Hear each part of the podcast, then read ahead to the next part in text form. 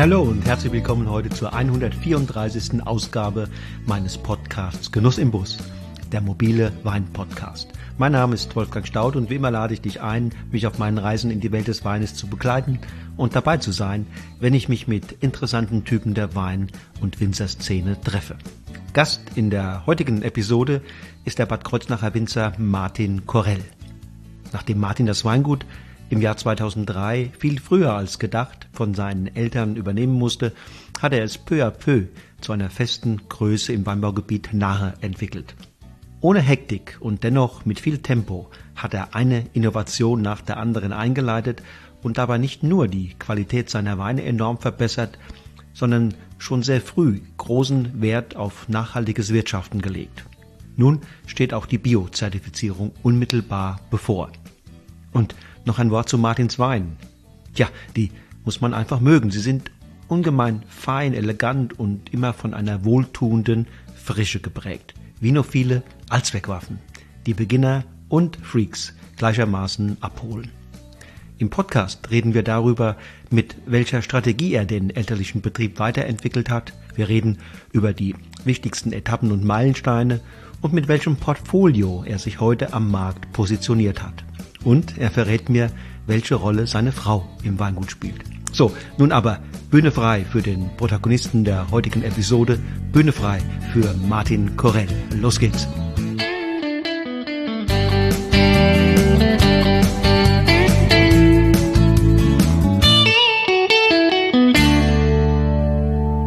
Hallo, lieber Martin. Hallo Wolfgang, freut mich, dass du da bist. Sehr gerne hast ja eine wunderschöne Bude. Also hier fühle ich mich gleich richtig wohl. Da hast du sensationell wirklich tolle Weine da oben auf dem Regal stehen. Viele von denen habe ich auch schon mal im Glas gehabt. International bestückt. Wo sind wir hier? Ja, wir sind mitten in der Lage Kreuznacher Paradies, unser Hausberg hier in Bosenheim. Ähm, ja, und da haben wir vorher, jetzt muss ich überlegen, 2010 unser Weinbergshaus gebaut das war ein äh, bisschen eine Besonderheit, da gibt es eine ganz schöne Story dazu. Wir haben einen guten Freund aus dem Piemont, auch ein Winzerkollege, und dem haben wir damals unsere Weinberge gezeigt. Der hat, äh, fand das ganz toll, aber hat gesagt, wo ist dein Haus? Ja, weil jeder im Piemont hat hier im Grunde jedes Weingut auf jedem Weinberg oder jedem Hügel äh, ein Weinbergshaus oder, oder ein Gehöft. Und so kam dann bei uns auch die Idee, dass wir gesagt haben, auch weißt du was, wir probieren das mal. Und die Stadt war recht offen mhm. diesbezüglich. Und so haben wir jetzt dieses Weinbergshaus zum Teil als Maschine- und Gerätebereich oder auch wo wir unsere Pflanzenschutzmittel anmachen. Und aber auch hier im vorderen Bereich, wo wir jetzt sitzen, da kann man dann auch mal eine schöne Weinprobe machen und natürlich dann auch den Paradies hier mal probieren. Ja. Sehr romantisch sogar mit Holzofen, ne? Richtig, ja, hier gibt's nur Holzheizung, also keine keine äh, sonstige Heizung. Das ganze Objekt ist autark. Wir haben also äh, Photovoltaikanlage auf dem Dach. Das geht in eine Batterie. Und ähm, ja, ansonsten wird Dachwasser aufgefangen für Toilettespülung und ansonsten gibt's halt nicht viel, bisschen Strom, aber das reicht aus und das passt, ja. Wo in Deutschland genau sind wir hier? Ja, wir sind an der Nahe das ist ja der Fluss, der praktisch von Bingen aus äh, vom Rhein abgeht, der dann Richtung Frankreich fließt, äh, Richtung Ida Oberstein die Richtung. Und da ist ja das. Wo ist die Quelle? Die Quelle ist im Saarland mhm. und äh, geht dann noch ein ganzes Stück weiter, ja. Richtung Frankreich im Grunde, ja, ja. Richtig. Zieht sich dann so entlang. Richtig. Ja. Bad Kreuznach ähm, ist hier die Stadt, ganz in der Nähe, ne? Richtig, ja. Wir ja. sind in Bosenheim, gehört auch mhm, zur Stadt okay. Bad Kreuznach, mhm. ist ein Vorort. Mhm. Und ich habe äh, in, der, in, in der Vorbereitung auf das Gespräch mit dir, habe ich ge, ge, ge, gelesen, dass du schon sehr, sehr früh hier eingestiegen bist. Äh, es hieß da in einem Text, äh, ähm, es war gar nicht geplant. Ja, das ist richtig, ja, ja. Wie war das? Erzähl. Das war ganz interessant. Es war 95, da war ich 20 Jahre alt und habe ein Praktikum in Australien gemacht über sechs Monate und kam am, ich weiß es noch genau, am 1. August zurück. Und drei Tage vorher ist mein Vater von der Leiter abgestürzt, drei Meter Höhe, hatte Fersenbeintrümmerbruch, saß dann vier Monate lang im Rollstuhl Ja, und wie es dann so ist, die Weinlese stand bevor, musste ich natürlich direkt dran und habe so im Grunde nach seiner Vorgabe oder von ihm natürlich noch viel gelernt, aber äh, dann so den Jahrgang ausgebaut. Ähm, und wie es dann so ist, wenn man dann mal zu Hause ist, hat man dann schwer, noch mal den Absprung zu schaffen. Du bist wollt, geblieben? Ich bin geblieben. Ich wollte eigentlich noch mal nach Südafrika äh, weil mein Vater zu damaliger Zeit schon noch jung war. Der hätte auch äh, natürlich äh, auch noch zwei, drei Jahrgänge in eigener Regie gemacht, aber es war halt so im Nachhinein auch nicht dramatisch. Ähm, ja, und deswegen bin ich schon recht lange im Grunde mit dabei. Hattest du damals schon eine Ausbildung? Ja, äh, 95 hatte ich im Grunde schon die äh, Ausbildung zum Winzergeselle, jetzt muss ich gerade mal überlegen, genau, und habe dann praktisch danach noch den Techniker in Kreuznach gemacht. Das war dann 98 und ja, bin dann voll eingestiegen, war dann zuerst beteiligt und habe dann nachher das Weingut ganz übernommen. Ja. Wann war das? Ähm, 2004. Okay. Genau, kam, okay. kam dann der Übergang, ja. Okay. Wenn du dich mal zurückerinnerst in diese Zeit, jetzt nicht auf ein Jahr bezogen, also ähm, Mitte der 90er, bis du es dann übernommen hast, in, in welchem Zustand war damals das Weingut, wie groß war es und wie war es aufgestellt? Ja, ich sag mal Mitte Mitte der 90er Jahre haben wir natürlich sehr viel äh, Direktvermarktung gehabt. Das heißt, es wurde viel Wein ab Hof abgeholt. Aber auch wie das früher so war, ist mein Vater natürlich auch mit äh, Wein ausgeliefert, mit äh, VW-Bus, wie, wie man das so kennt. Ähm, das waren Veränderungen. Dann hatten wir natürlich auch ein bisschen anderes Rebsortenspektrum, noch nicht ganz so viel Riesling, sondern auch mehr so ein bisschen die äh, Aromarebsorten, mhm. genau. Und das fing dann danach im Grunde langsam an. Äh, ja, und ich sage mal, ab 95 würde ich sagen, das war auch so ein Punkt, da haben wir die erste Seite im Gomeliot bekommen, das weiß ich noch, das war so der erste Eintritt, mhm. eine Traube, das erste mhm. Mal entdeckt. Mhm. Und dann ging so das nach und nach weiter, ja. Und hat sich dann entwickelt, ja. Diese, diese Betriebsübernahme einer neuen Generation ist ja oft so ein, so ein nicht ganz einfacher Prozess in so einem Weingut. Ähm, die Jungen kommen manchmal mit anderen Vorstellungen, aber manchmal auch mit gar keinen Vorstellungen, eher bereit, was zu übernehmen. Äh, manchmal sind die, die ältere Generation sehr starke Persönlichkeiten, wo, es dann gar nicht einfach ist, einen eigenen Platz zu finden als junger Winzer. Beschreibt doch mal, wie war das bei euch?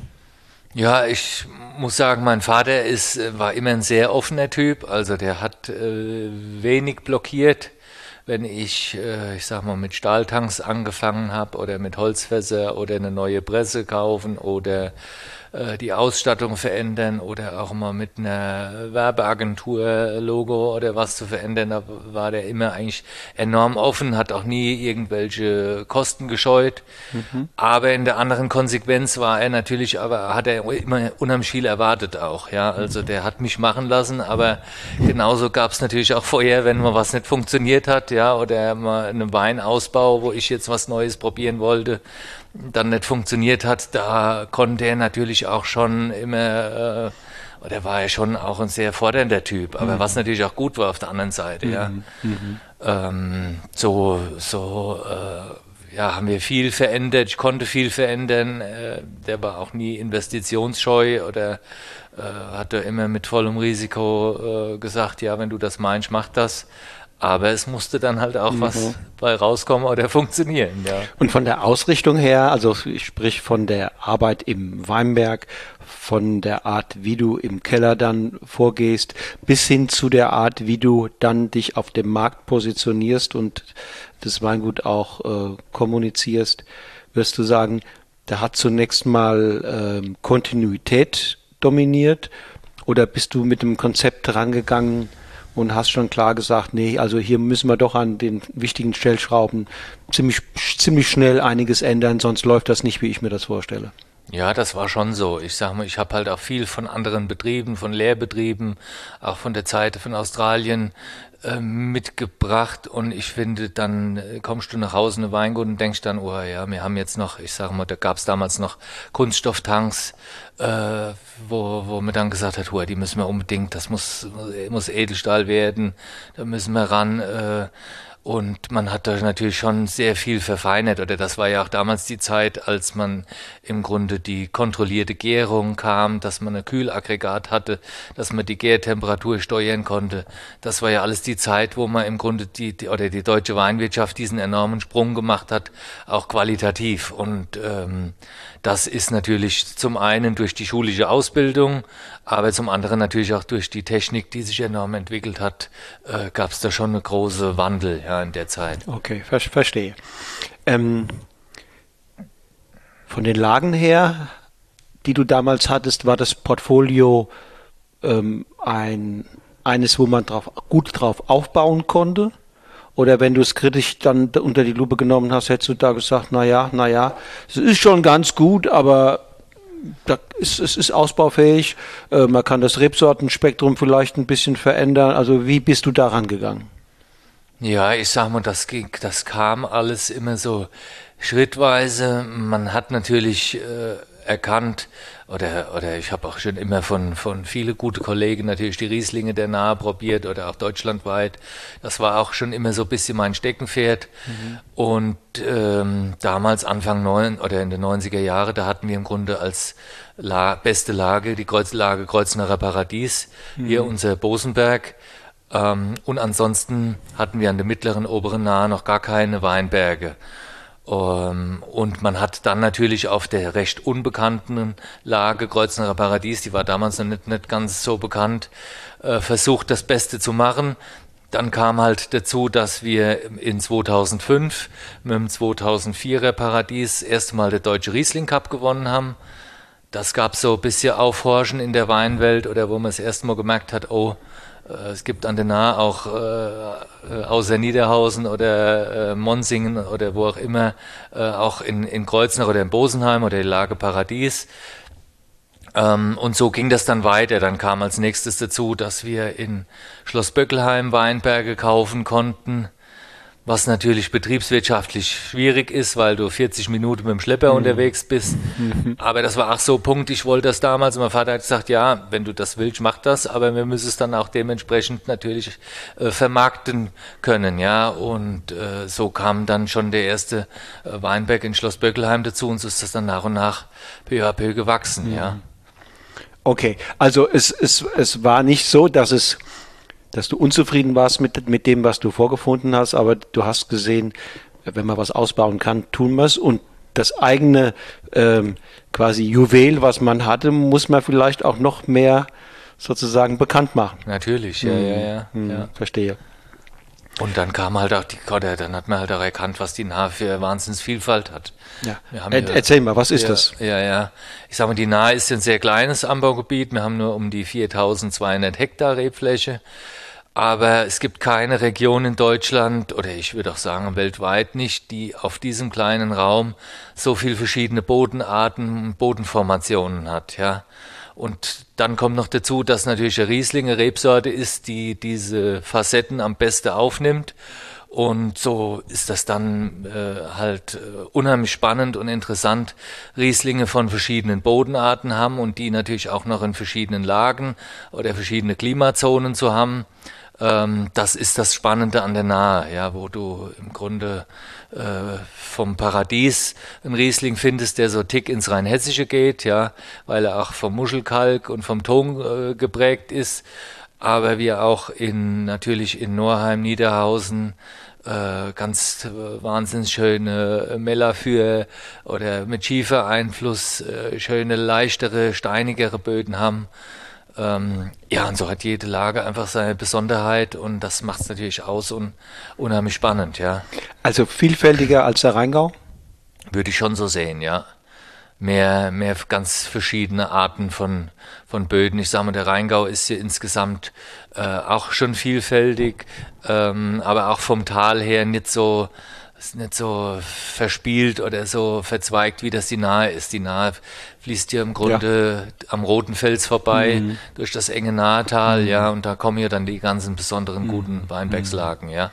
Früher, also schon sehr lange her, da hat man doch die Naheweine eigentlich mehr zu den Rheinweinen gesteckt. Ja, ist richtig. Die Nahe war sehr lange sehr unbekannt, ja. Also äh, Rheinhessen hat, hat äh, oder Rheinhessen-Pfalz kannte jeder und ähm, die Nahe war unbekannt. Das war aber auch ein Vorteil. Ich sage immer, lieber ist man nicht so bekannt und man kann äh, mit seiner Qualität äh, rausstechen, als äh, Rheinhessen damals vielleicht noch nicht ganz so diesen, diesen Ruf hatte, wie man das heute hat, wo, wo wirklich auch viele Winzerkollegen enormes geleistet haben. Ähm, aber das war ja früher alles anders und da hat man das halt mehr versucht, ohne Rheinwein äh, ja, aus Kellerei sich zu vermarkten. Aber das hat sich ja zum Glück jetzt alles äh, sehr zum Positiven geändert und die Nahe ist ein Begriff auch mittlerweile weltweit und da sind wir schon stolz drauf. Ja, ja. die Qualitätsdichte ist hoch. Genau, ja, Absolut, ja. sehr hoch. Ähm, wenn du mich zum Beispiel in den Jahren gefragt hättest, 2015, so die in der Zeit hätte ich fast gesagt, die Nahe hat, was den Riesling anbelangt, in Deutschland für trockenen Riesling mit das höchste Niveau. Mhm. Ähm, wie das heute ist, will ich mir gar kein Urteil erlauben, aber damals war ich so frech und, und habe gesagt, die Nahe ist da in der Hinsicht die Nummer eins. Und hier bei Bad Kreuznach, ja hier auch bei Bosenheim im Grunde genommen, stößt ja, trifft ja die Nahe eigentlich auf das Anbaugebiet Rheinhessen, ne? Ja, ja, richtig. Und wir haben hier unser Nachbarort, oder wir sitzen hier in der Lage Paradies und im Grunde Richtung Pfaffen-Schwabenheim mhm. geht es dann schon los. Das ist schon eine rheinhessische Gemeinde. Mhm. Ähm, Sieversheim ist bestimmt auch nicht weit. Sieversheim ist nicht weit, nee, nee, das geht dann im Grunde ein bisschen mehr in die Richtung. Nach Süden, äh, ne? Südost. Ja, ja. Mhm. oder südwestlich auch ein bisschen, ja. Okay, sogar ähm, südwestlich. Ja, die haben mir dann äh, die Richtung von Alten Baumburg her gesehen, äh, wo dann praktisch diese rheinhessische Schweiz, so nennt genau. ja sich praktisch durchzieht. Neubamberg genau. und wie sie alle heißen. Genau, genau. Ja, ja, ja, ja. ja. Und, und rebsortenmäßig ähm, ist ja der Rheingau, ist ja wie gesagt nicht weit weg, ist ja eigentlich Riesling und ein bisschen Spätburgunder. Das ist ja sehr viel bunter auch, ne? An der Nahe ist es schon äh, ja, vielfältiger, wobei auch nach wie vor der Riesling die, die Nummer eins ist. Aber es natürlich auch sehr viel Burgunderweine gibt, äh, gerade im Weißen, also Weißburgunder, Grauburgunder, Chardonnay, ähm, hat einen hohen Stellenwert. Ja, und der Spätburgunder ist also ein bisschen Besonderheit. Da merkt man ja auch immer mehr, dass auch die kühlere Region einfach gerade für den, für den eleganten, kühleren Typ oder fruchtbetonteren Typ Spätburgunder einfach unheimlich interessant ist, ja. Wenn man jetzt so ein Gebiet vermarkten will, ein Wein von euch, ich sag mal durchaus auch über die Landesgrenzen hinaus. Da ist natürlich der Rheingau eine Nummer, ne? Da kann man was mit anfangen. Mit der Nahe kann man, hat vielleicht mittlerweile einen besseren Ruf oder überhaupt einen. Aber dadurch, dass es so vielfältig ist, hat die Nahe keine originäre Identität. Also, ne, wie Rheingau ist Riesling, sagen wir mhm. mal, ne? Mosel ist Riesling. Ähm, äh, Burgund ist Chardonnay, ne? Ja, ja, äh, äh, aber diese Nahe ist klein und trotzdem so ungeheuer vielfältig. Das kann man vielleicht als Vorteil sehen, aber das kann in der Vermarktung auch ein Nachteil sein. Wie siehst du es? Ja, ich sehe es als Vorteil. Also wir haben Natürlich ist der Riesling die, die Nummer eins, auch bei uns im Betrieb, von, auch von der Anbaufläche, von allem. Aber auch in unserem Burgunder-Segment, äh, ja, finde ich, kommen die Weine auch super gut an. Die Burgunder haben auch ein bisschen Finesse, sind nicht ganz so mächtig, wie man sie vielleicht aus dem Badischen oder aus der Südpfalz kennt, sondern haben einfach ein bisschen mehr Eleganz, sind auch ein bisschen kühler und das ist ja das große Ganze, was die Nahe unheimlich kann dass es so, auch wie die Lage ist, finde ich, so, so kann man auch die Weine äh, eingliedern, ja, dass wir schon einen Touch äh, Mosel-Style auch haben, aber auch schon ein bisschen Rückgrat von Rheinhessen oder auch mhm. ein bisschen äh, Fülle oder Struktur und ähm, ja, das, das passt, wie gesagt, bei der Burgunder, aber vor allen Dingen natürlich auch beim Riesling, ja. Also wie eure Lage hier, wo wir sitzen, die Nahe ist ein Paradies für Entdecker, ne? Ja. Also wer viel, viel Verschiedenes in, in, in, in einem kleinen Raum finden will, der hat hier alle Hände voll zu tun. Ja. Also nochmal zurück, du bist dann gestartet, hattest, hattest die Ausbildung, warst auf Reisen, die wurden dann jäh unterbrochen, weil du, weil du dann hier äh, einsteigen musstest. Ähm, Zustand des Weinguts hast du beschrieben so ein bisschen. Ja. Ähm, wenn du jetzt mal dich in die Adlerperspektive hochschwingst und sagst, Mensch, ja, das, bis 2004 bis jetzt, das, das sind ja so ne, 17 ja. Wie, was waren die Meilensteine jetzt? Von da bis heute. Wo sagst du, da waren so richtige, da, ja, da, das waren Punkte, da hat sich entschieden, ob so oder so weitergeht. Mhm. Ähm, was fällt dir ein? Ja, was fällt mir da ein? Das ist natürlich die, die Hochzeit okay. ähm, äh, mit meiner Frau. Das war ja dann damals auch der Punkt, wo wir dann ins Weingut gezogen sind. Mhm und du dann natürlich die Verantwortung auch hast, weil immer der, der im Weingut äh, wohnt, ja. ist dann natürlich auch der, der mhm. in aller Konsequenz äh, dafür äh, gerade stehen muss, ja. Das würde ich sagen, war ein Punkt. Dann kamen natürlich auch unsere Kinder nach und nach dazu. Du hast ähm, vier. Vier Kinder haben wir, ja, genau. Der älteste ist von 2004 geboren, der Luca. Mhm. Okay. Ähm, das war dann so äh, die wichtigsten Punkte und dann aber ein Durchbruch war natürlich der Riesling Cup Gewinn äh, 2005.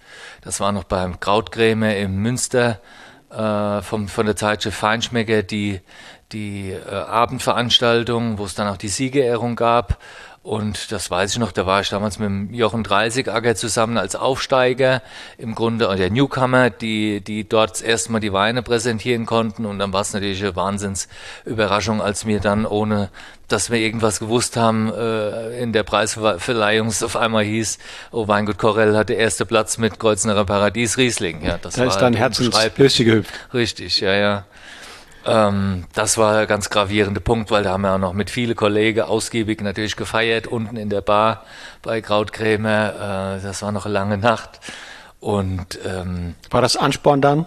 Ja, natürlich. Das war äh, Ansporn oder das war auch das erste Mal so die Bestätigung, dass, dass man merkt, okay, die Mühe, die du machst oder man glaubt an die Lage Paradies, die aber noch keine irgendwo auf dem Schirm hat. Ähm, das war dann schon so äh, ein bisschen Durchbruch, ja. Und äh, ist so Dinge sind natürlich immer Ansporn. Ich meine, wir haben dann insgesamt noch zweimal den Riesling Cup gewonnen. Ähm, dann im späteren Verlauf und ähm, das macht einen natürlich stolz, oder auch wenn man dann in Gomilio oder verschiedene Weinwettbewerbe äh, gut bepunktet wird. Ähm, ja, so haben wir letztes Jahr bei Riesling Champions der zweite Platz gemacht. Oder jetzt geht es auch mittlerweile international los, dass wir auch bei Decander oder James Sackling äh, gut bepunktet sind. Ähm, ja, und Stefan Reinhardt war auch schon da. Das macht dann schon Spaß. Das steht noch aus. Der hat die okay. Weine zwar auch schon probiert, auch schon bepunktet, aber da war er noch nicht. Okay. Ähm, würde mir uns freuen, aber ja, das braucht halt alles auch eine gewisse Zeit. Ja, ja. Ähm, aber natürlich, das sind die Dinge, die dich dann natürlich anspornen und die dann so immer den, den einen Schritt zum nächsten bringen, ja. Ist klar, für euch alle ist das Feedback natürlich auch der, der Journalie und der Fachjournalie natürlich nicht unwichtig. Ne? Auf der einen Seite hm, guckt man, dass man sich nicht ganz abhängig davon macht, auch ja, im ja. Sinne von des, des, eigenen, des eigenen Selbstbildes und, und, und der eigenen Wertschätzung, die man sich entgegenbringt. Ähm, aber auf der anderen Seite als Feedback ist es, ist es schon nicht äh, zu unterschätzen. Ne? Ja, und ich finde es ja einfach, dass man, dass man weiß, dass man oben dabei ist. Es geht jetzt noch nicht immer darum, ob man den ersten Platz macht oder, mhm. mhm. oder will, aber man, man ist dabei. Und, Kurs stimmt, und, ja. und so Riesling Cup ist natürlich ja. eine Verkostung, wo alle führenden Güter mitmachen und wenn du da unter der Top 20 bist, das sind alles Wahnsinnsweine, dann weiß man einfach, wo man steht, ja, und das ist halt so die, die Bestätigung, ja. Wenn du hier mit einem ähm, Betriebswirt mit einem, mit einem Marketingfritzen oder einem Positionierungsexperten zusammensitzen würdest und äh, du würdest ihm versuchen zu beschreiben, wie ist aktuelle meine Positionierung und er versucht, würde dann vielleicht versuchen, da noch ein bisschen was zu drehen. Wie würdest du die aktuelle ähm, Positionierung erklären? Also für was steht ihr? Ähm, was sind eure Stärken? Äh, wie kommuniziert ihr eure Stärken und wie wollt ihr oder wie glaubst du, wirst du von außen gesehen? Mhm. Ja, wir sind ein sehr äh, aktiver Betrieb, der, der auch viele Ideen hat. Wir haben ja auch viel verändert. Wir haben äh, Weinlinien äh, kreiert, auch einfach jetzt unser Portfolio in eine gewisse Richtung gebracht wo, wo wir jetzt eigentlich so weit sind, wo ich denke, ja, jetzt haben wir eigentlich äh, alles so, wie es ist. Ich meine, ich bin jetzt auch mittlerweile 47. Man hat auch im, in der Weinstilistik im Grunde seine Richtung gefunden. Ich bin da jetzt aus der Experimentierphase weg, sondern ich habe jetzt eigentlich so mein mein, äh, mein Ausbau, äh, ja. Erzähl doch mal gerade an der Stelle, wer, was ist das? Was ist deine Handschrift? Was ist deine Stilistik? Ja, das ist, finde ich halt, dass die, die Weine ähm, zum einen natürlich viel Freude machen, ja, sehr äh, viel Spaß machen, animieren, sie aber auch gleichzeitig enormes Potenzial haben. Wir haben also auch Rieslinge, die du auch fünf oder zehn Jahre reifen kannst. Äh, wir fangen noch an, Weine wegzulegen. Ähm, und das macht es für mich aus, oder das finde ich für mich wichtig, dass wir äh, sowohl im Einstiegssegment Weine haben, wie unsere Little Line-Linie. Das ist so für den, für den Weineinsteiger. Das sind Cuvée-Weine, die es als Weiß, Rosé und Rot gibt, wo du, wo die, die man trinkt, wo man Spaß hat. Die haben weniger Alkohol, die haben eine tolle Frucht. Äh, sind auch äh, super Speisebegleiter. Das sind äh, Weine, die, die enorm in der Beliebtheit äh, steigen. Und äh, das ist so unser Eintritt. Dann kommen unsere Gutsweine nach Rebsorten aufgeteilt. Und dann gibt es noch ein bisschen Zwischenbau mit, mit äh, dem einen oder anderen Ortswein. Und dann kommen jetzt schon unsere Einzellagen, die wir jetzt auch seit zwei Jahren wiederum separat ausbauen, aber dann halt nur in allerbester Güte und halt nur in kleiner Menge. Ja, wir haben ja äh, zum einen noch den, den äh, Zwischenwein, den, den Riesling von den großen Lagen, mhm. wo wir aus mehreren Weinbergslagen an der mittleren Nahe einen, einen Riesling-Wein äh, kreieren. Und äh, der stammt ja aus diesen vielen Lagen. Aber seit 2020 habe ich im Grunde angefangen, dass wir uns nochmal enorm Mühe machen in jedem einzelnen Weinberg. Wo sind die ältesten Rebstöcke? Wo sehe ich das meiste Potenzial? Da lesen wir dann auch nochmal selektiv, lassen nochmal, äh, ich sag mal 20 Prozent der Trauben nochmal 14 Tage länger am Stock und versuchen halt so wirklich die einzelne Lage im absolute Top-Segment hinzubekommen, äh, wo wir dann nachher äh, natürlich in der Menge nicht viel Menge zur Verfügung haben, aber dafür wahnsinnig gute Qualität. Ja, und so ist ja jetzt dann diese Löwenkiste entstanden, mhm, mhm, wo du dann auch äh, die sechs Lagenweine mhm. in eine Kiste bekommst. Ähm, es sind sechs Lagen insgesamt. Das sind genau, ja.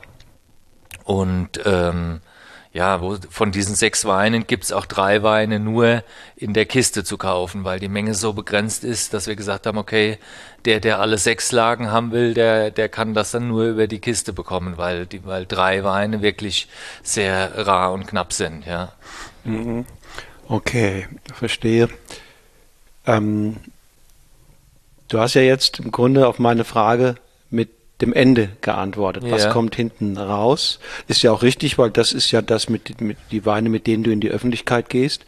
Wenn du das jetzt mal runterbrichst, was heißt das für deine Weinbergspflege? Wie positionierst du dich dort, damit das möglich wird, später in die Flasche zu bringen? Und wie ist es im Keller? Was tust du im Keller, damit du das, was du im Weinberg dir geholt hast, weiterverarbeiten kannst, so dass es nachher auch in der Flasche kommt, wie du es haben mhm. willst? Ja, ich sag mal, das ist, äh, ich würde sagen, der Weinberg macht 80 Prozent von dem aus, was später irgendwie in die äh, Flasche kommt oder was er den Anteil hat. Hier ist es halt so, wir lesen das alles selektiv, per Hand natürlich ähm, und machen darüber natürlich unsere verschiedenen Qualitäten, sprich unser Gutsriesling, zum Beispiel der Einstiegswein oder, oder der Hauptwein bei uns im Weingut, der ist im Grunde die sogenannte Vorlese, wo wir über alle Weinberge im Grunde schon mal eine gewisse Vorlese vornehmen, einfach um den Stock zu, im Ertrag zu reduzieren. Und um halt natürlich auch einen Riesling zu bekommen, der nicht ganz so mächtig ist, der dadurch ein bisschen mehr Frische hat, auch vielleicht ein Tick äh, mehr Säure und natürlich auch äh, im Alkohol nicht ganz so hoch ist. Und was einfach so die, die Visitenkarte vom, von uns ist, vom, vom Weingut. Und dann gehen wir je nach Jahrgang halt hin und lesen immer noch mal in mehreren Schritten die, die Weinberge, ja, weil wir mit der Hand sowieso am Lesen sind und je nachdem, wie es der Jahrgang erlaubt, das heißt, wenn wir beständiges Wetter haben und ich die Lese hinziehen kann, dann tun wir das natürlich und dann gehen wir auch manchmal noch zwei bis dreimal durch die Weinberge und selektieren so immer wieder Trauben heraus, bis wir dann nachher natürlich die, die, der letzte Lesegang haben. Die sind dann prädestiniert für die Top-Qualität. Ähm, und ja, so wird es dann natürlich auch im Keller äh, für sich separat äh, jede Lese oder jede, jede Weinberg ausgebaut, um dann nachher zu sehen und zu spielen, wie oder was äh, mhm. wird dann äh, die und die Weinkategorie. Ja. Kann man denn bei dem Klimawandel die besten Trauben noch am Ende der Lesephase ernten oder, oder ist das nicht dann möglicherweise schon zu spät? Doch beim Riesling ist das möglich, ja. Da ist es so, das finde ich auch erstaunlich an der Rebsorte, dass hier ist es halt das oft so, dass der, der Riesling irgendwann die Zuckerproduktion einstellt und er bleibt dann auf einem gewissen Zuckerlevel stehen, äh, entwickelt sich zwar geschmacklich weiter, auch mit der physiologischen Reife entwickelt er sich weiter, weil man, wir wollen ja auch die Traube so lang wie es geht am Stock haben. Das kann der Riesling. Beim Burgunder hätten wir das Problem, wenn du das beim Grauburgunder zum Beispiel machen würdest, hätten, kämen wir ruckzuck in einen Zuckergehalt, wo die, die Burgunderweine nachher 14, 15 Prozent Alkohol hätten, ja, oder sie fast eine Bärenauslese wären. Ähm, und und der, der Riesling hat diese Besonderheit, dass er da einfach irgendwann auf einem Level stehen bleibt. So ist es zumindest im Moment noch. Es mag natürlich sein, ich weiß nicht, wenn sich das äh, Klima noch weiter verändert, dass wir dann auch äh, noch einen Tick früher lesen müssen. Aber im Moment für uns, für die Region nah, glaube ich schon, dass das alles so noch passt. Ja, und, mhm. und ähm, zu deiner Positionierung im Weinberg oder was die Weinbergspflege anbelangt, gehört natürlich auch das hast du mir ja ähm, mal erzählt, dass du umstellst auf Bio. Richtig, ja. Wir haben äh, letztes Jahr der Antrag auf äh, Bio äh, Anbau gestellt und das Ganze geht ja dann im Grunde ein dreijähriges mhm. Prozedere, wo man im Grunde im, in der Umstellung zum biologischen Weinbau ist. Ähm, und danach wird, da wird man natürlich kontrolliert. Jeder Biobetrieb wird ja mindestens einmal jährlich kontrolliert. Und wir müssen uns praktisch jetzt beweisen, dass wir das äh, alles hundertprozentig richtig machen. Wir hatten gerade letzte Woche auch die Biokontrolle da, ähm, die sich das natürlich alles genau anschaut. Das ist eine Wahnsinnsaufgabe und natürlich von Jahr zu Jahr ja, ich meine, machen es jetzt das zweite Jahr, äh, ist jedes Jahr natürlich komplett anders, ja. Und äh, enorm du hast spannend. 20 ja. angefangen damit? Wir haben 20 angefangen. 20 war ein ganz dankbarer Jahrgang dann, oder? Nee, Entschuldigung, wir haben eine 20, 21 haben wir angefangen. Okay, 21 war nicht dankbar. Nee, ja, genau. Das wir war haben ja 20 der Antrag gestellt und dann der 21er Ernte ist das erste Umstellungsjahr, okay. letztes Jahr. Und das war ja dieses schwierige Jahr, wo wir es gerade das Gegenteil haben wie dieses Jahr. Ja. Ähm, Feucht. Ja, viel Feuchte, viel Regen, viel äh, Mehltau. Hast du nachts gut schlafen können, ähm, oder? Nee, das äh, hatten wir schon mal die Rede gehabt. Das war wirklich eine Zeit, wo ich gedacht habe, das war, ich weiß nicht, Ende Juni, Anfang Juli. Ich dachte, das ist zwei Drittel der Ernte ist verloren. Ich weiß es noch, ich war einmal morgens um sechs schon draußen im Weinberg und da war auch alles so unter einer feuchten Glocke.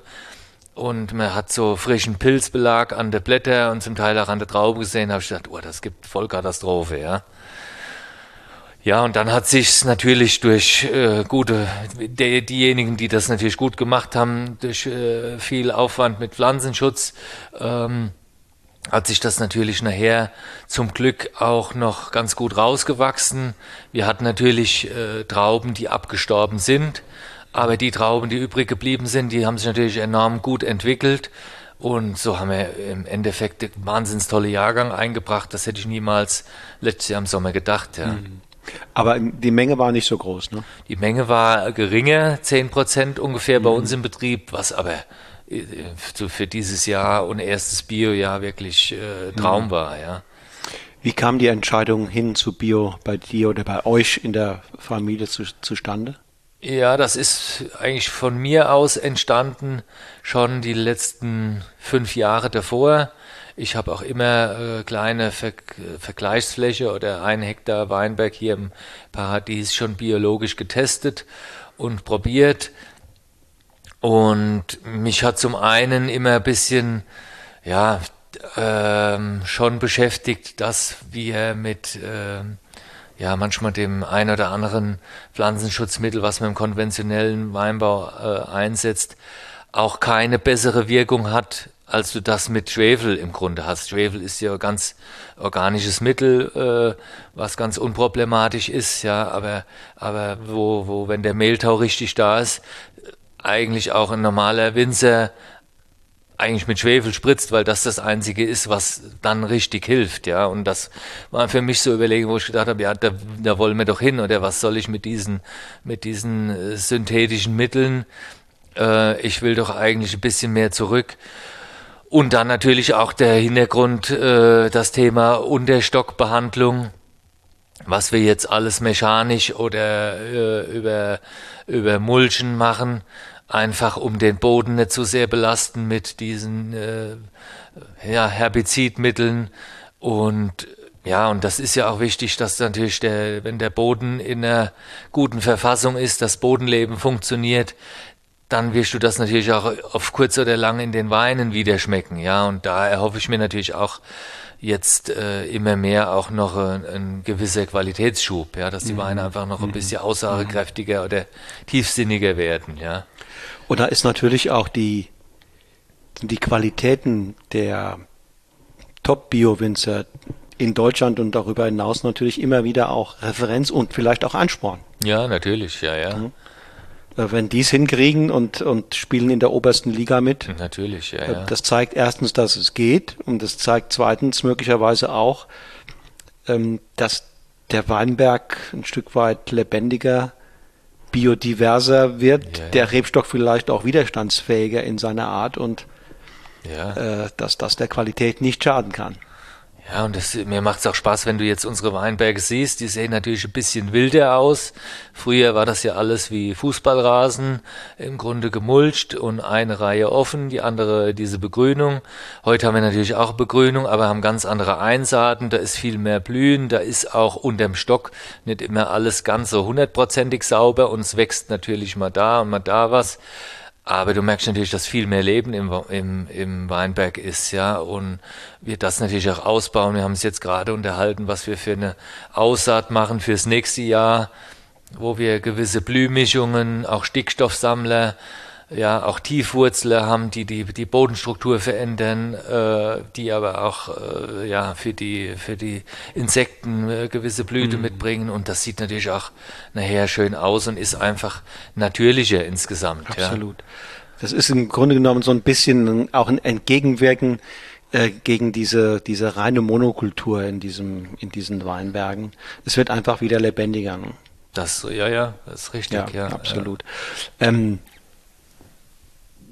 der Markt, könnte man ja auch sagen oder denken, dass der, der, der Druck, der da zum Teil jetzt mittlerweile schon auf die Winzer ausgeübt wird, nach dem Motto, Bio gehört fast zum guten Ton. Mhm. Ähm, immer mehr, gerade die ambitionierten Weinliebhaber wollen Bio und auch in der Gastronomie oder im, in der Top-Gastronomie ist das immer mehr ein Thema.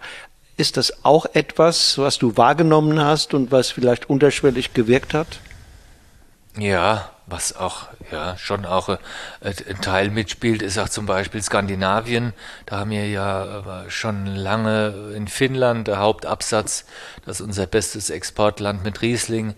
Und die Skandinavier sind sehr, sehr führend in, in Dingen, wo, wo du denkst, ja, äh, das ist in Skandinavien schon up to date und bei uns denkt noch keiner drüber nach. Die, die waren ja auch zum Beispiel mit dem Mobilfunknetz schon viel weiter äh, und, und bei, bei, uns war alles noch Steinzeit. Und so ist es natürlich auch, äh, finde ich, im Weinbereich, dass dort natürlich äh, Organic mittlerweile fast Standard ist, ja, weil, weil der, der Verbraucher es dort halt auch will und möchte und natürlich auch bereit ist, einen Tick äh, mehr zu zahlen und auch eine bessere äh, Qualität zu haben. Und das wird natürlich auch bei uns kommen. Und äh, ich meine, wir sind natürlich nicht im, im Preissegment, wo, wo, wo es jetzt natürlich auch um jeden Cent geht, sondern die, die unsere Weine möchten oder die, die, die, die, die Qualitäten mögen, die, die sind auch offen, noch ein bisschen mehr zu investieren und zu sagen, ja, das kriege ich dann in Bio oder in einer nachhaltigen Qualität. Das finde ich ja noch viel wichtiger, ja, dass wir einfach auch ähm, für die nächste Generation oder für die zukünftige äh, Menschheit auch versuchen, das so naturnah wie nur geht äh, mhm. zu, fortzuführen. Ja. Mhm. Nachhaltigkeit, das ist ein Stichwort, komme ich gleich nochmal zu. Nicht vergessen, ähm, mir geht nur jetzt noch der Gedanke gerade durch den Kopf, du hast vorhin gesagt, die Weinberge werden ein bisschen wilder. Ja. Und du hast dann Skandinavien oder auch Finnland ins Spiel gebracht. Ähm, von Skandinavien wissen wir ja alle, dass die auch vergleichsweise sehr viel Weine nachfragen, ich sag mal in Anführungsstriche im Naturwein-Segment. Äh, also wildere Weine. Und deswegen wollte ich dich fragen, ob deine Weine denn auch wilder geworden sind gegenüber früher.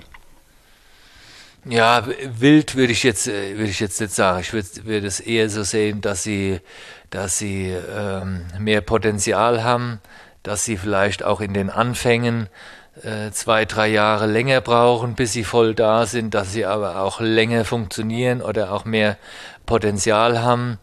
Ähm, das, das sehe ich eher als wichtig für, für das, wie, wie, wie der Wein ist oder wie auch von der Inhalt oder Extraktstoffe, dass sich da viel getan hat. Aber unsere Stilrichtung ist immer schon sehr klassisch geprägt, die, die natürlich auch die Rieslingfrucht im Vordergrund hat oder auch die Frische, die Eleganz hat. Und ähm, ich sage, was jetzt Thema Orange oder Naturwein angeht, dem ja bin ich jetzt nicht ganz so offen. Also ich bin eigentlich eher jemand, der der für mich jetzt einfach diese Linie gefunden hat, die die auch sehr erfolgreich ist. Also wie gesagt, wir exportieren ja mittlerweile auch äh, schon in 10, 12 verschiedene Länder und ähm, überall merkt man halt einfach, dass die die Weine ankommen, die die Leute zufrieden sind. Mhm. Ähm, und da feilst du natürlich an dem einen oder anderen, wie, wie die Weine noch ein bisschen. Aber dein Ideal hast du im Genau, aber die Stilistik ja. steht, so würde ich es mal nennen, ja. Ja, ja.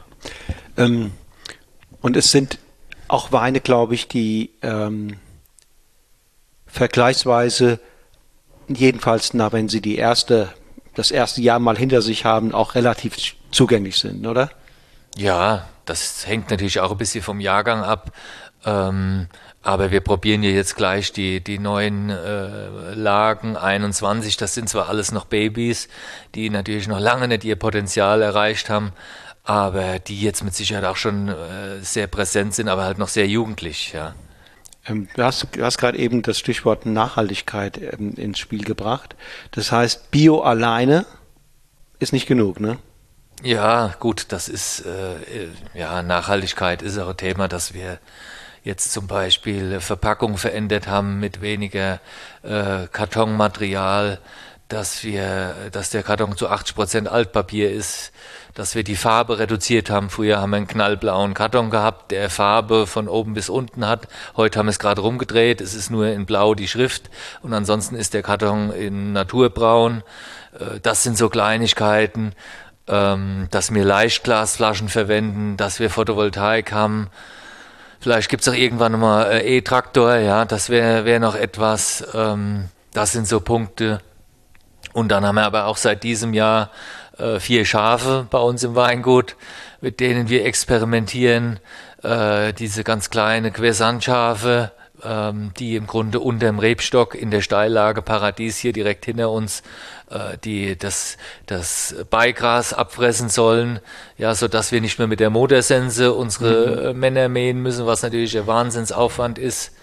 Ähm, das ist jetzt so die nächste Aufgabe oder wo ich mich drauf freue, wie kriegen wir das hin? Und es wäre halt ein Traum, wenn das irgendwann mal 20, 30 mhm. Schafe mhm. sind und wir die ganzen, den ganzen Weinberg, die vier, viereinhalb Hektar Steillage im Grunde nur von den Schafen äh, abfressen lassen. Die hinterlassen natürlich ihre Hinterlassenschaften, die wiederum für die Bodenstruktur, für die Humusversorgung wären. Ähm, aber das ist natürlich alles nicht so einfach. Äh, ja, wir müssen noch die, die Drahtrahmenerziehung erhöhen, dass die, die, die Schafe natürlich nicht an die Traube kommen oder nicht die, die, die Blätter unnötig abfressen.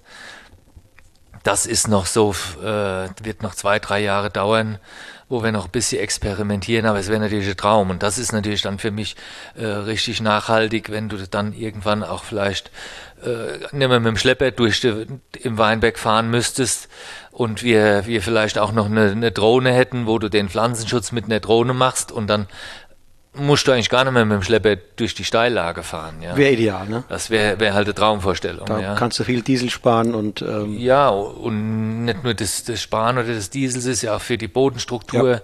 die schwere Maschine, ja. äh, CO2, die ganzen Themen brauchen wir ja nicht drüber zu reden. Also das wäre halt dann äh, auch ein nachhaltiges System. Vielleicht gibt es dann auch mal, weiß ich nicht, ein Lammkotelett äh, aus der Lage Kreuznacher Paradies äh, der ein oder andere Gastronomiepartner mit Sicherheit happy, ja.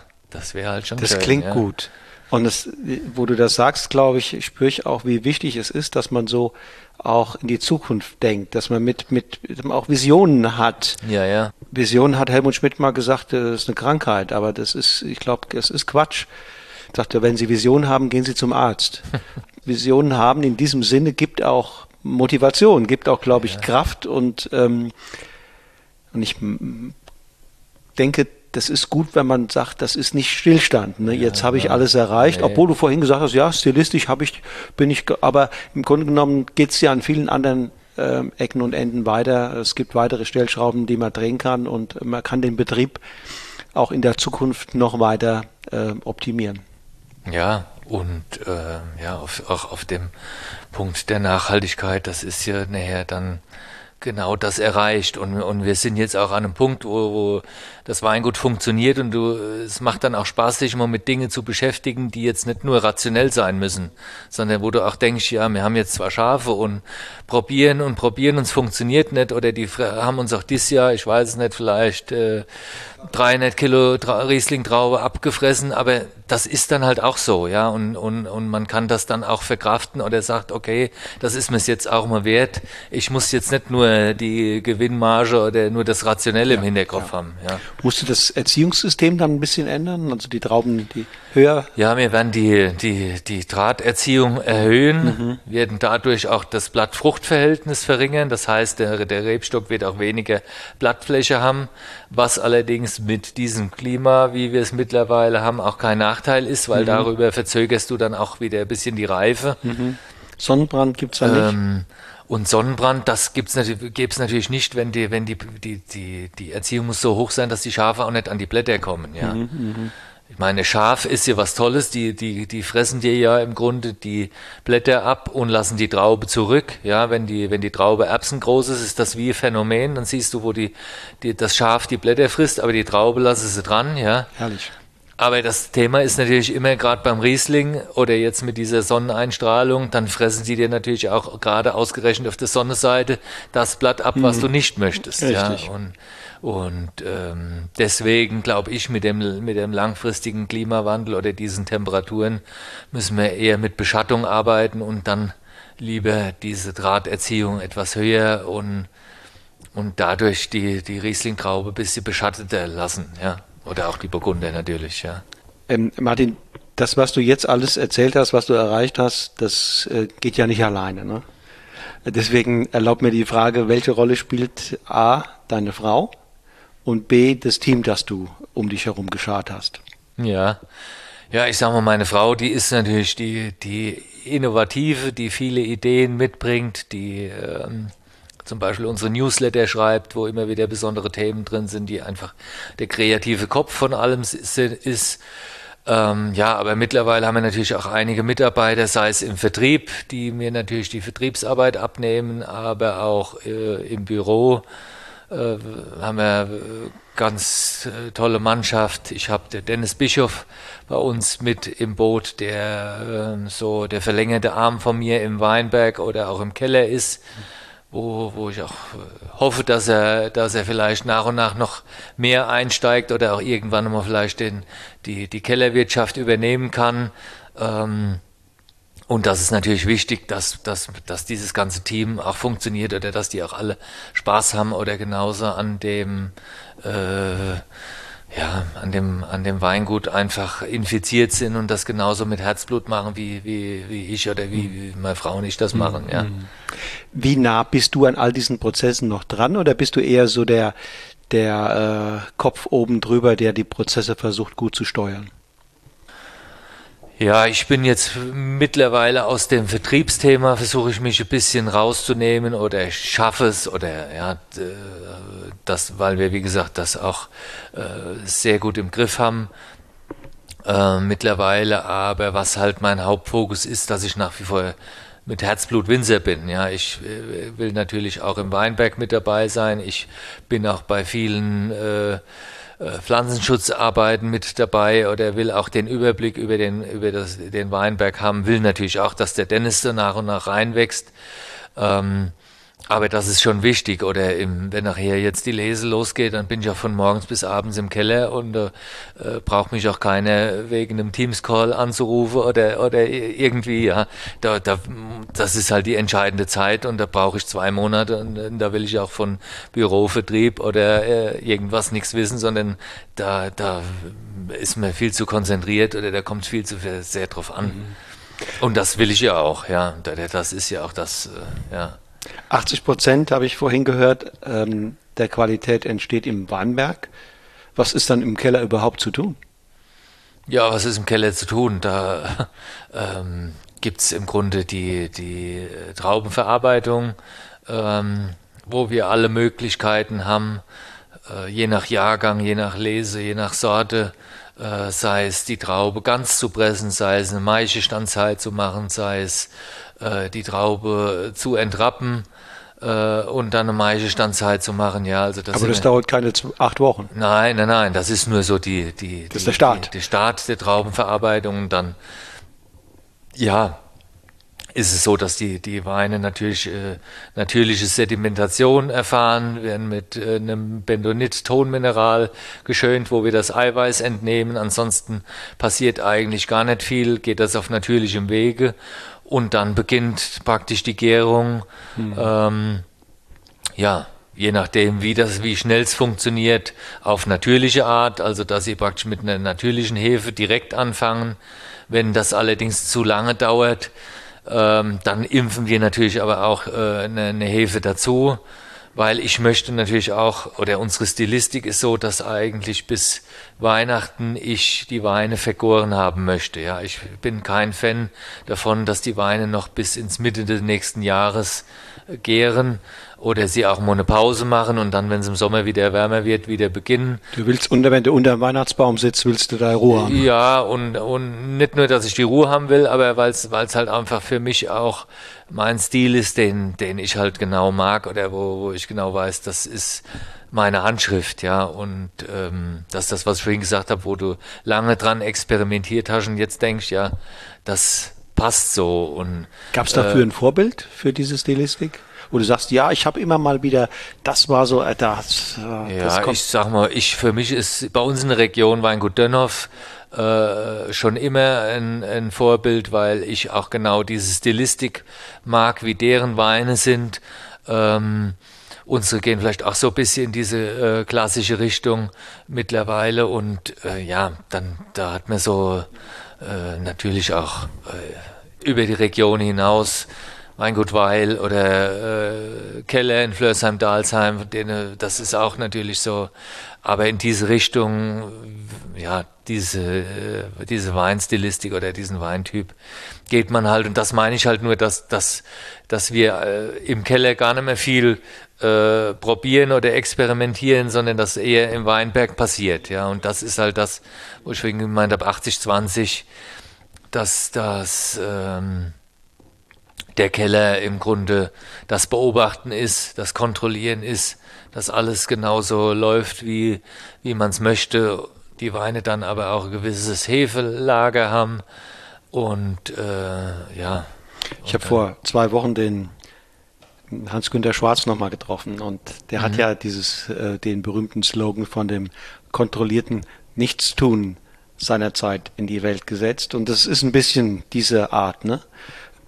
Äh, kontrolliert äh, wenig tun, aber das kontrolliert tun, ne? Genau. Also schon ja. da sein und beobachten und und wenn es notwendig ist, dann im Zweifelsfalle auch ähm, ja intervenieren. Ja, richtig, ja, ja. Jetzt haben wir so viel darüber geredet, jetzt hast du hier ja schon ein paar Flaschen stehen. Wie wär's, wenn wir, wie wär's, wenn wir mal, ja. Unbedingt. Machen wir das. So, du hast jetzt hier uns drei Weine eingeschenkt. Ähm, sag doch mal, was genau ist das? Ja, das sind jetzt drei Weine aus dieser Löwenkiste, über die wir schon gesprochen haben, äh, wo wir ja jetzt seit zwei Jahren anfangen, im Grunde unsere sechs verschiedenen Lagen einzeln auszubauen, beziehungsweise das ist dann immer so die, der letzte Lesedurchgang, wo wir dann die allerbesten Trauben, die aller, allerältesten Re Rebstöcke aus der einzelnen Lage äh, selektieren. Ja, ich würde sagen, das ist einfach so im Vergleich zum VDP wäre das ein großes Gewächs, ja. Mhm, mh. Wir haben hier links den Felsen Felsenberg, Berg, ja. genau. Der ist wo? Das ist in Schloss Böckelheim. Ja. Direkt auch an der Nahe gelegen. Mhm äh, diese, wo die, wo die Nahe eigentlich recht gerade läuft und es dann recht steil hochgeht. Da haben wir im hinteren Teil Richtung Schloss Böckelheim einen Weinberg, ähm, der auf Porphyr wächst. Das heißt, das heißt, da ist das Gestein schon sehr schroff. Ja, das ist ja so dieser vulkanische Ursprung, äh, auch so ein bisschen bronzener. Ja, und ich finde, die Schloss Böckelheimer oder gerade der Felsenberg ist ein sehr bisschen so tick metallischer Riesling-Typ, ja. Das ist der zweite? Genau, der zweite ist dann Norheimer Kircheck. Mhm. Im Grunde Schloss Böckelheim ist hier das äh, am westlichsten gelegene Weinberg von uns. Norheim ist dann wieder ein bisschen zurück. Schiefer hier? Äh, ja, das ist ein bisschen Mellafür, ein bisschen Schiefereinschlag, aber auch ein bisschen Schotter, ein bisschen Lehm. Ja, und da sind die Rieslinge immer sehr, sehr brillant, sehr verspielt, haben unheimlich viel Finesse. Sind so ein bisschen fast tänzerisch, finde ich, auf der Zunge, ja. Und der dritte im Bunde ist hier genau. aus der Paradieslage. Dritte ist der, genau, wo wir uns befinden. Mhm. Lage Kreuznacher Paradies. Der Wein ist jetzt gewachsen direkt hinter uns in dieser Steillage. Da haben wir mittlerweile fast 40 Jahre alte Rebstöcke und ähm, ja, die sind halt ja konzentriert oder bringen halt schon auch hier die letzte Lese ähm, sehr konzentrierte Weine hervor und hier haben wir halt eine ganz andere Bodenart, die ist dann vom, vom Tonmerkel geprägt mit Muschelkalk, sehr kalkhaltig, im Grunde ein bisschen wie die Bruchsteine hier in unserem Weinbergshaus. Die sind auch äh, dieses Kalkgestein und äh, ja, von der Stilistik halt komplett anders. Ja, vor allen Dingen zwei und drei. Das ist eine große Differenz, ja. Also hier, ja, das ist richtig tänzerisch. Der hat im, im, am Gaumen, vielleicht auch der Jugend noch geschuldet, musiert er fast ein kleines mhm. bisschen, also hat so sehr viel spritzige Lebendigkeit, wie so ein ins Tal hopsender Bergbach, ja. Ja, ja, richtig. lebendig und, und, und Kalk, drittes, viel mehr lebt von seiner Struktur, fast eine cremige Cremigkeit ist drin. Ähm, viel, wenn, das ein, wenn das ein Gewässer wäre, wäre das ein viel ruhigeres, dahin meanderndes mhm. Gewässer. Richtig, ja, ja, ja. Hier ist viel mehr Lebendigkeit drin. Ähm, und muss sagen, der erste hat mir auf den ersten Blick fast am allerbesten gefallen. Äh, keine Ahnung jetzt, jetzt wieso, vielleicht auch nur, weil ich die hinterher und ich also ich werde die gleich nochmal noch mal gemeinsam probieren.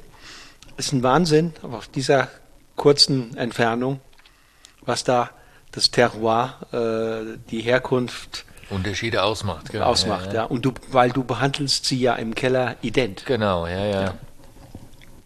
Das ist ja auch das, was ich wichtig finde, weil nur dann kannst du auch den Weinberg oder die Lage oder die, die Stilistik beim Winzer probieren, ähm, wenn sie alle äh, nach derselben Kriterien ausgebaut werden. Ich habe ja. diese Frage schon oft äh, den Oftwinzer gestellt, ob es nicht sein kann, so wie bei Kindern, dass man zwar sagt, naja, ich, ich erziehe sie alle, alle identisch mhm. und ist, man merkt ja, sie, sie entwickeln sich ganz anders. Es wird, werden ganz andere Persönlichkeiten aus ihnen. Und dann bin ich immer geneigt, die Frage zu stellen, ob es nicht sein kann, dass man, weil man die Unterschiede sieht als Papa oder Mama, dass man sie deshalb auch anders behandelt im Detail. Mhm dass man zwar grobe Erziehungsmaximen hat und sagt, das und das und das ist gut und das machen wir nicht und so weiter und so fort, ähm, aber dass es im Detail doch das Eingehen auf das individuelle Kind vielleicht sogar dazu führt, dass man die Besonderheiten unterstützt, mhm. dass sie sogar noch deutlicher hervorkommen und dass man sich vielleicht, ja, ich weiß nicht, wie siehst du das? Ja, ist ein interessantes Beispiel, habe ich so noch nie gehört, aber ich finde, das passt genau, ja, weil ich, wie gesagt, wir haben selbst äh, vier Kinder. Äh, da denke ich manchmal, das kann gar nicht sein. Da ist hier jeder komplett anders, ja. Und äh, so ist es hier natürlich ein Tick auch. Die kommen alle aus demselben Stall, sag ich mal, oder die Weine sind alle im selben Keller bereitet. Es ist alles Riesling, es ist alles, sag ich mal, von der Rebstöcke Minimum 30 Jahre alt. Es spielt natürlich schon die Lage an sich ein bisschen im Hintergrund, aber äh, ja, jeder springt noch mal ein bisschen für sich aus der Reihe. Also ist äh, sehr interessant, das mal äh, so zu, zu äh, umschreiben, ja. Der hat sehr viel Salzigkeit, ne? Der, der, der, der erste, Hoffür, der, ja. der, der Felsenberg, ja. Ja, der ist so auch der markanteste, auch ein bisschen härter, nicht, äh, ja, schon ein bisschen schroffer, auch sehr anspruchsvoll. Hatte so ein bisschen kräutrige Art, ein bisschen Würze. Und ähm, das ist halt im, im, Abgang dieses Mineralische oder Salzige ist auch so wie ein bisschen Metall, ja, oder die sind auch oft als Jungwein im Keller lange verschlossen, ja.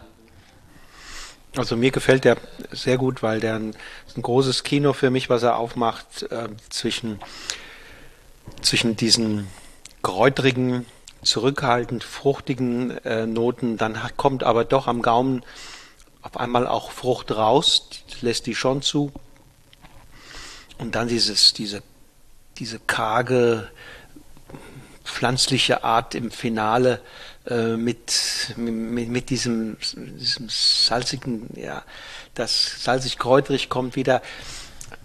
Das spannt für mich einen richtig tollen Spannungsbogen vom ersten Eindruck bis zum mhm. Finale hin.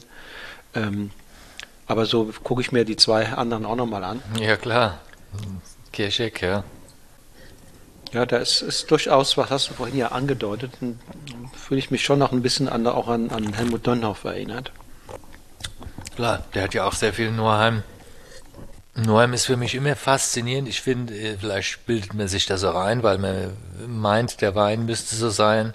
Aber ich fand es schon immer so, dass die Norheimer Rieslinge enorm diese, diese absolute Finesse beim Riesling, ja, was so, was so der Riesling kann oder was es auch weltweit außergewöhnlich macht.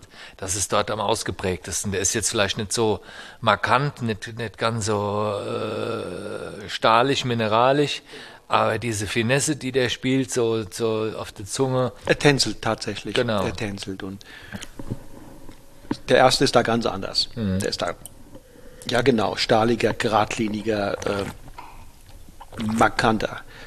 Der erste wäre für mich männlich und der zweite ist eher weiblich. Ne? Mhm. Also nicht, dass es nicht auch tolle männliche Tänzer gibt. Ja, ja. Und das ist natürlich traumhaft, wenn du, wenn du die Möglichkeit hast, mhm.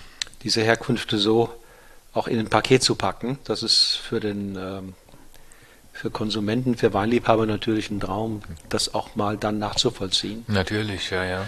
Äh, du legst hoffentlich auch ein paar Informationen bei zur Herkunft. Ja, ja. Wir haben in der Löwenkiste gibt's eine ganz tolle Mappe mit einer, mit im Grunde sechs Seiten, wo du auf der einen Seite zu jedem Wein die Weinbeschreibung hast, die Weinbergsbeschreibung. Und wenn du die Karte rumdrehst, kannst du dir im Grunde ein Puzzle zusammensetzen und dann hast du aus diesen sechs Karten die, die Korrell-Lagenkarte über die ganze Nahe verteilt. Ja, also es ist ein bisschen Spielerei. Du könntest dir theoretisch das Ganze dann auch schön einrahmen und hättest dann im Grunde die ganze Übersicht, wo an der Nahe wir unsere Weinberge haben und man kriegt halt einen tollen Eindruck, ja. Da hat deine Frau äh, wieder äh, genau. Kreativität gezeigt. Ja. Meine Frau und die Sonja Reinbold, die haben das beide äh, ja. gemacht.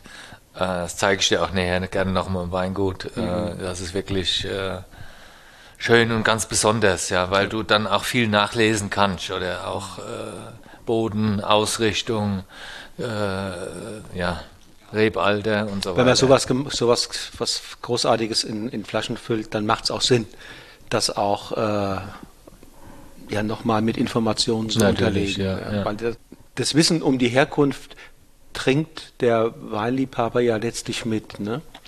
Das ist ein, gewaltiges Add-on, wenn man Wein trinkt und kann sich hat ein Bild von der Herkunft, ja, äh, ein Bild von der Lage, vielleicht sogar ein Bild vom, vom Winzer oder der Winzerin. Ähm, äh, dann wird einfach, dann werden Bilder generiert beim, beim Genuss ja. Die gehen über die reine äh, sinnliche Begegnung hinaus. Ne? Für uns Winzer ist das immer so selbstverständlich. ja, für ja, euch denke ja. ich immer, ja.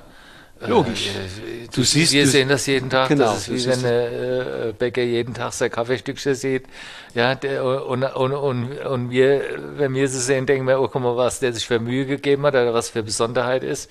Und das ist so, ja. Und ähm, Schließlich ist ja der Wein mit eines der ganz wenigen Produkte, die wir so im Nahrungs- und Genussmittelbereich haben, der, äh, wo Herkunft so eine Rolle spielt ja, oder ja. der Herkunft auch so zeigen kann. Ja, richtig, ja. sagen wir heute. Kann sein, dass man das in 50 Jahren auch anders sieht, dass es noch viel mehr Lebensmittel wieder oder, oder Nahrungsmittel gibt, wo man merkt, also die Tomate kommt aus dem Piemont und die Tomate kommt aus der Toskana und das schmeckt mir.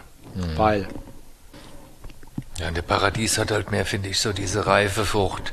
So ein bisschen mehr Mango. Insgesamt hat er mehr Body, mehr Fülle. Absolut.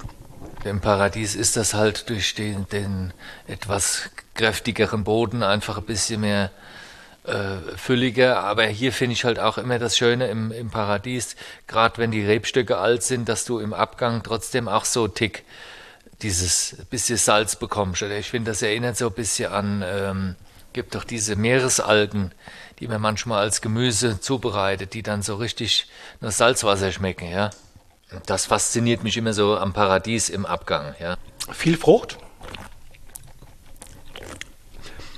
Viel Frucht im, im, im, in der Eröffnung.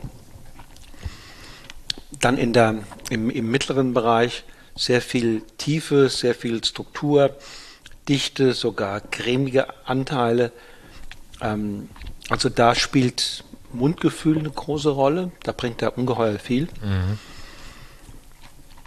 Und dann im Finale teilt er sich so in, in, so eine salzige Spur, in so eine fruchtige Spur. Beides mhm. läuft so nebeneinander aus und zieht ihn ziemlich in die Länge. Also wenn ich jetzt gucke, es ist schon wieder eine Minute rum, immer noch, noch immer noch dieses, da. Äh, Beides, Salz und Frucht. Salz und Frucht, ja, ist richtig. Salz und Frucht. Und das ist auch das, glaube ich, warum der Paradies auch enormes Potenzial hat. Ich meine, bei den anderen Lagen, die haben ja noch nicht so lange, da weiß ich das noch nicht so, aber ähm, wenn du jetzt, äh, jetzt, äh, ich sag mal, Paradies fünf oder zehn Jahre gereift, das kann der auch oder das Potenzial hat er auch dazu, ja. Und alle drei jetzt auch quasi erste, erstes Umstellungsjahr, ne? Genau erste im Grunde nach Bio-Kriterien, ja, zwar ja. Noch, nicht, noch nicht zertifiziert bezeichnet, aber im, theoretisch ist es äh, wie, wie Bio-bereit. Der, der, der 23er wird der erste genau. sein. Genau. Ja.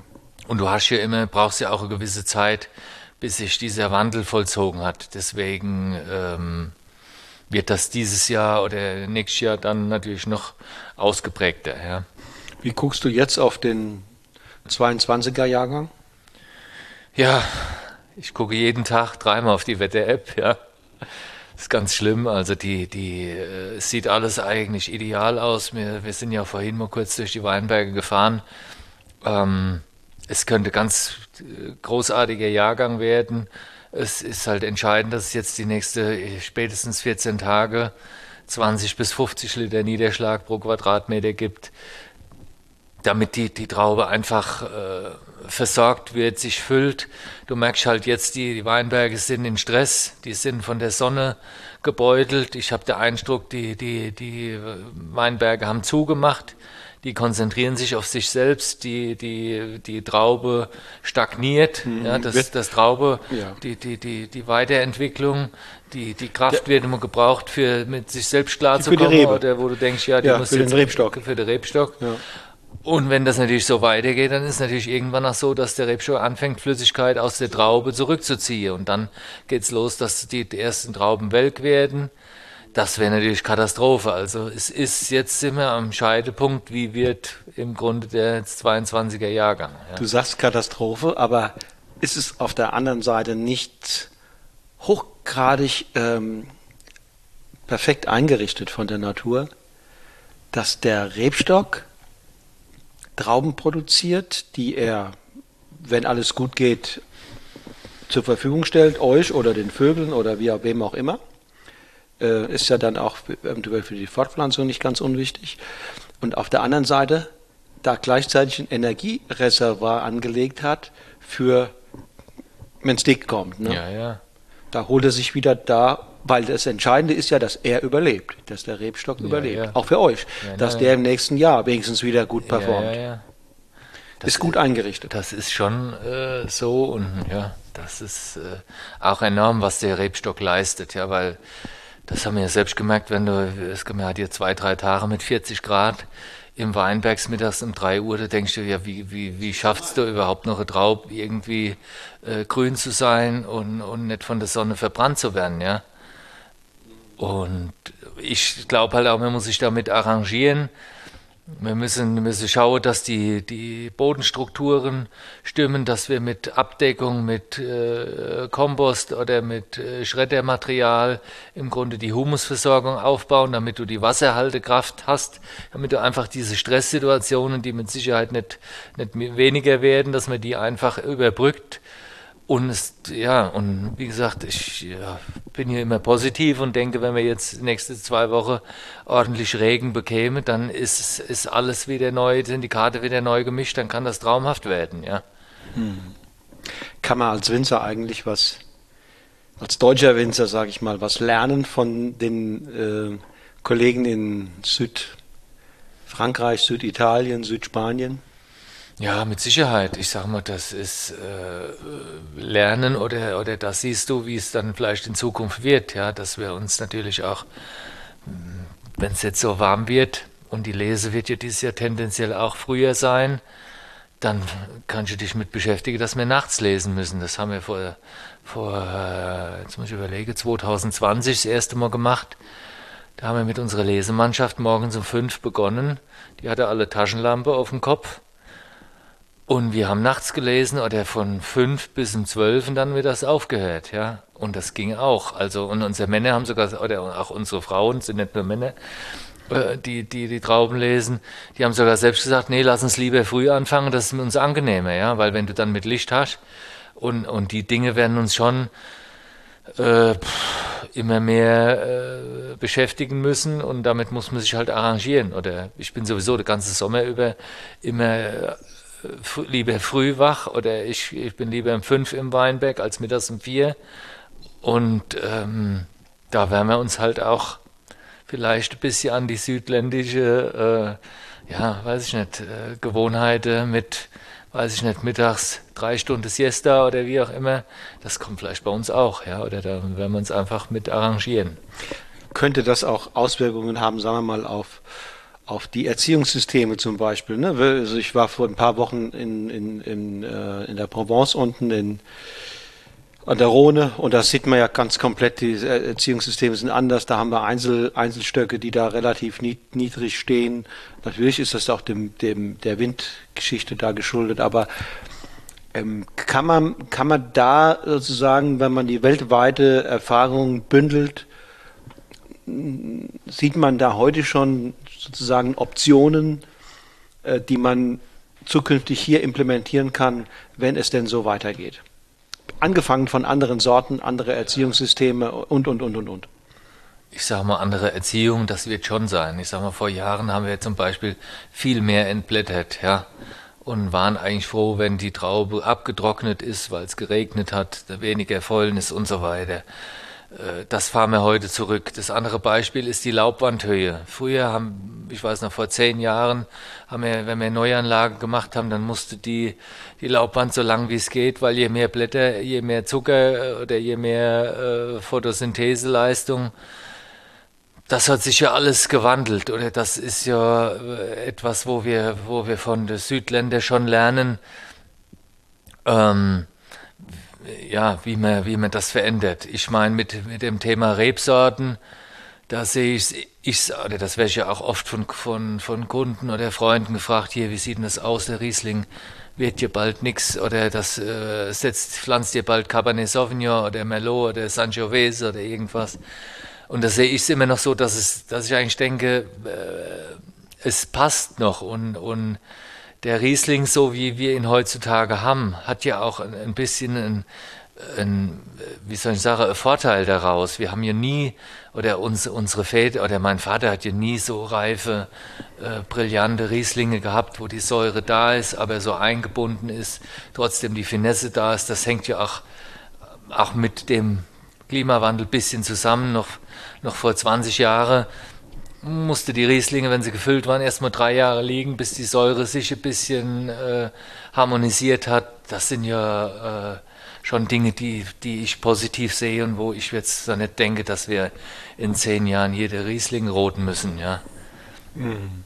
Ähm, das ist noch ein weiter Weg. Äh, ich glaube eher, dass wir über das Thema, wie ich es vorhin gesagt habe, die, die Laubwand verändern, die Laubwand reduzieren, weniger äh, Blätter entfernen, die Themen halt einfach äh, so die Reife verzögern und der Riesling dann natürlich da auch besser durchkommt. Ja. Du wirst vielleicht auch merken, dass wir viele, viele Betriebe sagen, die biologisch oder sogar auch biodynamisch arbeiten, die sagen, dass die, dass die Zuckerbildung dann sowieso auch ein Tick langsamer noch vorankommt, ähm, ähm, dass die Rebanlagen dann irgendwann in eine andere Balance, in ein anderes Gleichgewicht kommen.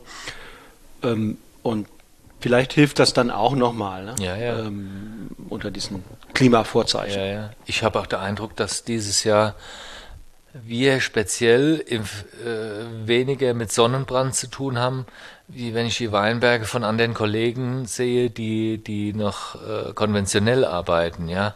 Also da habe ich auch den Eindruck, wir spritzen ja recht viel auch Backpulver und Schwefel, was natürlich auch die, die Schale abhärtet, ja, was natürlich schon auch äh, immer äh, ein bisschen äh, die Resistenz der, des, des Rebstocks herausfordert, aber was die, was die Schale natürlich hart macht, genau für diesen Fall, wenn du natürlich enorme Hitze hast oder enorme Regen oder ja, wie auch mhm. immer, dass mhm. einfach diese natürliche Abwehr mhm. auch äh, ja. schon durch die, die, das Biologische einfach mhm. gestärkt ist, ja. Mhm.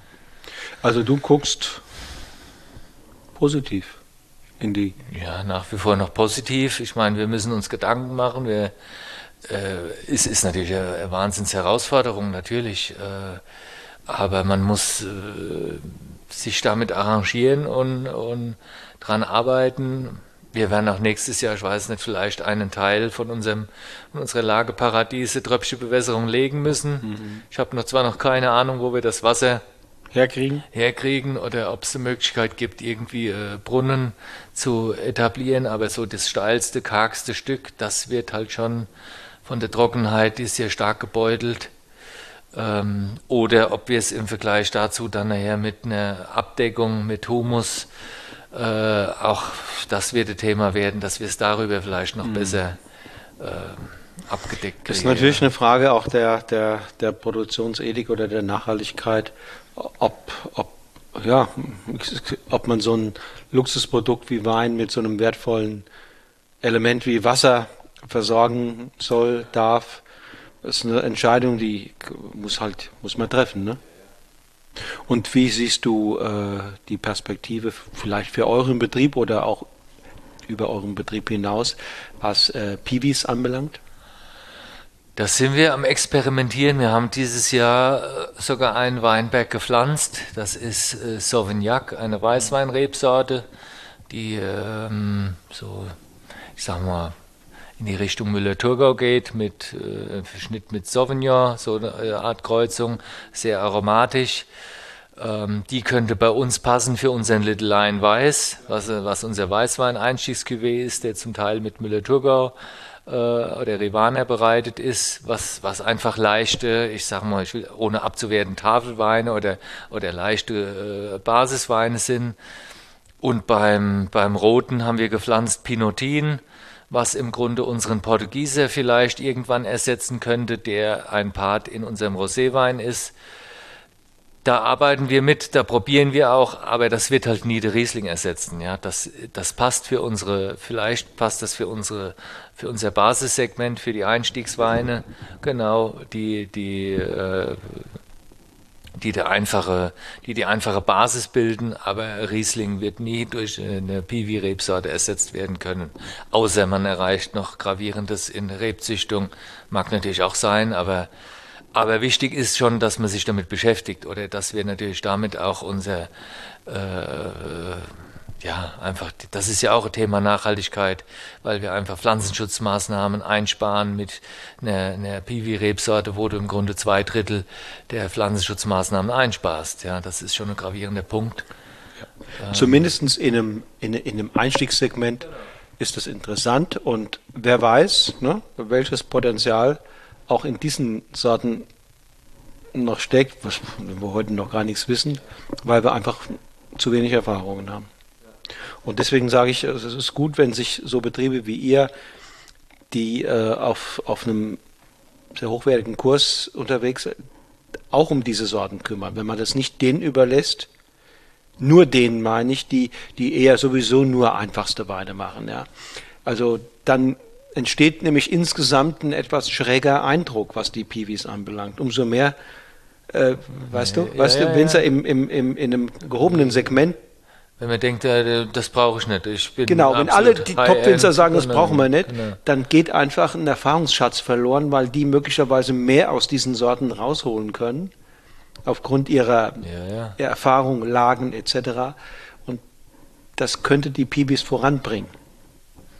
Ja, und muss es, muss er auch. Ich meine, es muss in die Richtung gehen. Und wer weiß, ob es die Züchtung nicht schafft, irgendwann eine äh, resistente Riesling zu bringen. Und auf einmal ist das das Nonplusultra und äh, das wäre ihr Traum, ja. Deswegen muss man schon da auch offen sein und das sind wir auch. Und ich bin jetzt mal gespannt. Nächstes Jahr bekommen wir die ersten Trauben, die werden dann natürlich mal extra separat ausgebaut, um einfach mal zu sehen, wie, wie, wie wird dann dieser Typ Wein, wenn er nach unseren Kriterien dann als Wein vergehrt zu Wein wird, passt das und dann wäre es natürlich, dann werden wir natürlich diesen, diesen Anbau auch steigern, ja. Martin, ich danke dir für das schöne, unterhaltsame Gespräch, für dieses wirklich exzellente Tasting. Ich kann mich von den Weinen gar nicht trennen und es ist äh, schwer, einen Primus inter pares hier ja, ja. zu identifizieren. Ähm, heute unter diesen Bedingungen neige ich auch am Ende äh, für den Porphyr ähm, vor dem Paradies und äh, dem äh, Kirschek, ja. ja Kirschek, ähm, aber das ist eine Momentaufnahme, die könnte morgen vielleicht ja. komplett anders aussehen. Ja, also, für den Jahrgang alles Gute, noch ein bisschen Regen äh, in den nächsten, am besten zehn Tagen oder acht Tagen, nicht am liebsten 14. morgen schon. Ja, am liebsten morgen schon. Also dann, zum Wohl. Zum Wohl, auf bald. Jawohl. So, das war die Podcast-Episode mit dem sympathischen Nahwinzer Martin Korell. Mehr Informationen zum Weingut, aktuellen Veranstaltungen und dem Bezug der Weine bekommst du über die Webseite corell.com. Die nächste Episode von Genuss im Bus geht planmäßig am 18. November an den Start. Dann nimmt mit Paula Bosch eine ganz besondere Frau der deutschen Weinszene am Mikrofon Platz. Paula Bosch war wohl die erste weibliche Sommeliere hierzulande. Ihre Sporen hat sie sich im Münchner Sternerestaurant Tantris verdient, in dem sie 20 Jahre mit großem Engagement als Sommeliere tätig war. Mit ihren Kolumnen, Büchern und Vorträgen ist sie bis heute eine der ganz großen Influencerinnen in Deutschlands Weinwelt geblieben. Weil sie gerade wieder einmal mit einer neuen Buchpublikation an die Öffentlichkeit gegangen ist, will ich das zum Anlass nehmen, ein Podcast-Interview mit ihr zu führen. Also schalte wieder ein, wenn in 14 Tagen mit Paula Bosch eine neue Episode von Genuss im Bus an den Start geht. Bis dahin wünsche ich dir alles Gute und sage wie immer, lass es dir schmecken.